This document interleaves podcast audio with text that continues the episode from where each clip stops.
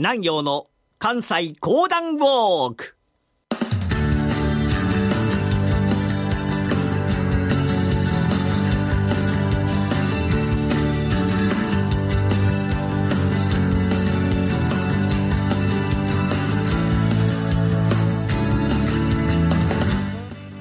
南陽の関西講談ウォーク。この番組はなにわの講談師極道南陽さんにこれまで歩いてきた歴史上の人物や出来事にゆかりの深い関西のさまざまな土地をご紹介いただきます。忘れられていたなにわの恩人五代友厚にまつわる大阪の史跡を巡る旅。3回目の今回は大阪会議の舞台となった加賀楼へ向かいます。それではこの後南行さんにご登場いただきましょう。日本赤十字社では4月14日に発生した熊本地震の救援事業を支援するため皆様から義援金を受け付けています。ゆうちょ銀行の郵便振替または銀行振込で詳しくは日本赤十字社のホームページをご覧ください。皆様の温かいご支援をよろしくお願いいたします。講談師極道南陽でございます。忘れられていた大阪の恩人、五代友厚の史跡を巡ると題しまして、えー、ずっと五代友厚のゆかりの地を巡ってまいりましたが、あ今回行きますのは、加賀楼というところでございます。まあ、大阪には五代友厚ゆかりの地というのがたくさん残っております。まあ、特に残っておりますのが、あ住んでいた場所でございますね。実は五代友厚、大阪の地を転々としておりましてね、その数、10とも15とも言われております。そんな中で、最も有名なのが、現在の日本銀行大阪支店。そこに昔五代友厚のお屋敷があったと言われております。またもう一つわかりやすいところが、大阪科学技術センター。あそこの土地も、もともとは五代友厚のお屋敷があったと言われております。まあ、両方とも大きな土地でございます。やはり大阪の地で大活躍をされたというのが、それを見るだけでもよくわかるわけでございますが、今申し上げた大阪科学技術センター、あここに昔五代が住んでおりました時に起こっておりましたのが、大変な出来事でございました。その当時、明治政府の中心と言いますと、西郷隆盛、江藤新平、板垣大輔、木戸孝義、井上薫、大久保利道といった方々でございましたが、ところが新しい政府、いろんな人々の中で、俺はこう思う。いやいや、それは間違っている。けんけんがくがくといろんな議論が重ねられておりました。もうお前とは一緒にできんと、まず政府を離れましたのが井上薫。自しまして大阪へとやってまいりまして、新しい時代の新しい会社を作ろうと奔走しております。また、国をめぐる対立で、西郷隆盛、江藤新平、板垣大輔たちがゲアオバーいたしました。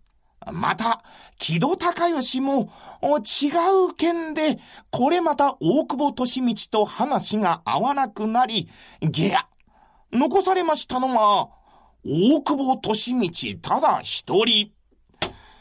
これでは国が成り立たん。どうしたらいいものか。大久保利道が頭を抱えました。この時に同じ薩摩藩で多くの新しいことをやってございました五代友厚のことが頭に浮かんだ。よし、一度五代友厚に会ってみよう。大久保利道は東京を離れ、五代友厚がおります大阪へとやってきたのでございます。五代、お前も知っているかもしれんがな。今大変なことになっておる。井上薫は大阪にやってきた。また西郷、江藤、板垣、木戸、彼らも自分の国へと帰ってしまった。どうすればいいかの五代、どうすればいいかの？五代友厚、大久保のこの言葉を聞きましたときに、にっこりと笑った。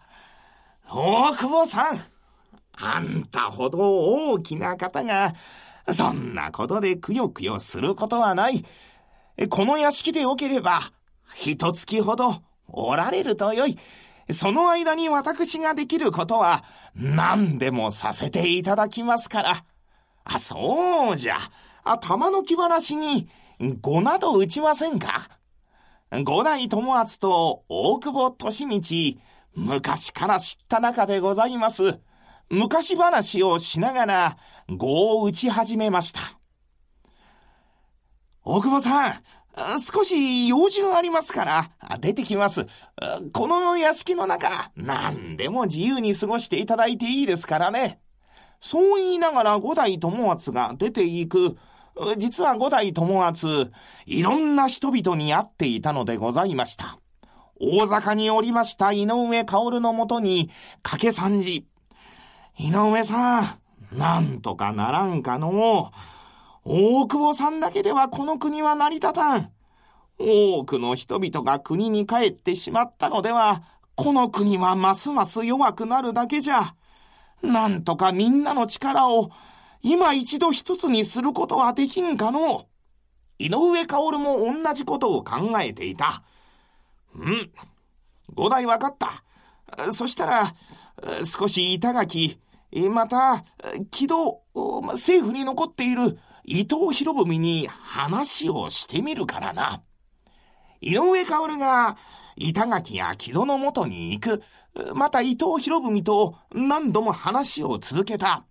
五代友厚は側面に立ちまして、彼らを援助し続けたのでございました。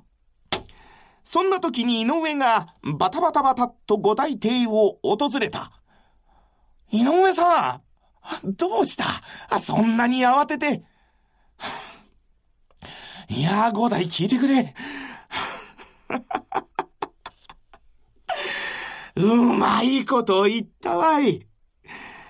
板垣や木戸、また伊藤がな、大久保さんと一度会ってくれるという話や。大久保さんの方にもな、自分の我を通さずに、彼らに歩み寄るように言ってくれるのかのも。ああ、そうですか。いやー、よかったよかった。それならば、大久保さんには、私の方から話をいたしますのでな。五代友厚、大久保利道のもとへとやってまいりました。大久保さん、あんたが大阪に来て、もう、かれこれ一月じゃ。実は、井上薫さんと話をいたしましてね。板垣大輔、木戸孝義、また伊藤博文などなど、大久保さんと今再び話してもらえんかと、いろんな根回しをしてまいりました。それでやっと、彼らが大久保さんと会うという約束をしてくれた。しかし、大久保さんが昔のままの考えであったならば、また喧嘩別れになる。大久保さん、あんたが譲れんところは譲らんで。でも、譲れるところは譲ってもらえぬかのそれが、この国日本のためじゃ。五代友厚が真剣に話をし続けた。静かに大久保利道聞いておりましたが、五代、よう、そこまでやってくれた。五代お前の言う通りじゃ。この国のために譲れるところは譲ろう。こうして大阪会議が開かれることに相なりました。どこで会議をするのじゃ大久保さん、それは任せてくれ。北浜に加賀からやってきた伊助さんがやってる料亭、加賀井というところがあってな。そこの飯はなかなかうまい。うまい飯を食ったら、悪い階段にはならんはずじゃ。そこにみんな集めることにしたからな。そうか。わかった。五代も一緒に来てくれるな。いや、わしはいかん。わしはな、政府に戻るつもりはない。いつまで経っても大阪の商人の皆さんと共に暮らすのが、今のわしの本望じゃ。大久保さん、あんたたちは政府の人。そんな中にわしみたいな金のが入ったならば、話がややこしくなる。政府のことは、あんたたち自身の手でまとめてくれ。あとは、大久保さん、任しましたからね。こうして、大久保利道、板垣大輔、井上薫、木戸孝義、伊藤博文たちが大阪で会議をいたします。この会議が見事にまとまった。皆が政府に帰ってくることになったのでございました。今一度、皆で力を合わせて、この国のために尽くそうぞ一番喜びましたのが木戸孝義。はあ、よかったよかった。ここの店は、加害というのか。よし。いきなり筆を取りますと、加害色。鼻の外の楼閣と書き上げたのでございました。こんなめでたい場所じゃ、これからは、この店の名前を加害色といたせ。さあ、お店の人々も喜びまして、加害楼という名をそれからあげたのでございます。どんなに難しい困難な内容でも、この加害楼で行えば全てうまくいく。そんな噂がこの後広まったのでございました。本日は加害楼のお話をさせていただきました。こんばんは。薬剤師ライフ。毎日をハッピーに。パーソナリティの久保恵子です。この番組では薬剤師のライフスタイルキャリアアップをテーマに薬剤師の皆さんを応援していきます。毎週火曜日夜8時10分薬剤師ライフぜひ聞いてください。現在も大阪会議が開かれた時代と同じ場所に残る加賀楼。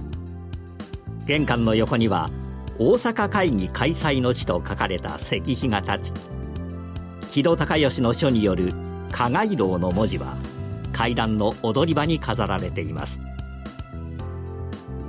今回ご紹介した加害楼は京阪電車大阪市営地下鉄の北浜駅を下車してすぐ現在は大阪城店阿部のハルカス店などの支店も置かれています。南行の関西講談ウォーク。来週は五代友厚の銅像が立つ大阪取引所大阪商工会議所をウォークします。どうぞお楽しみに。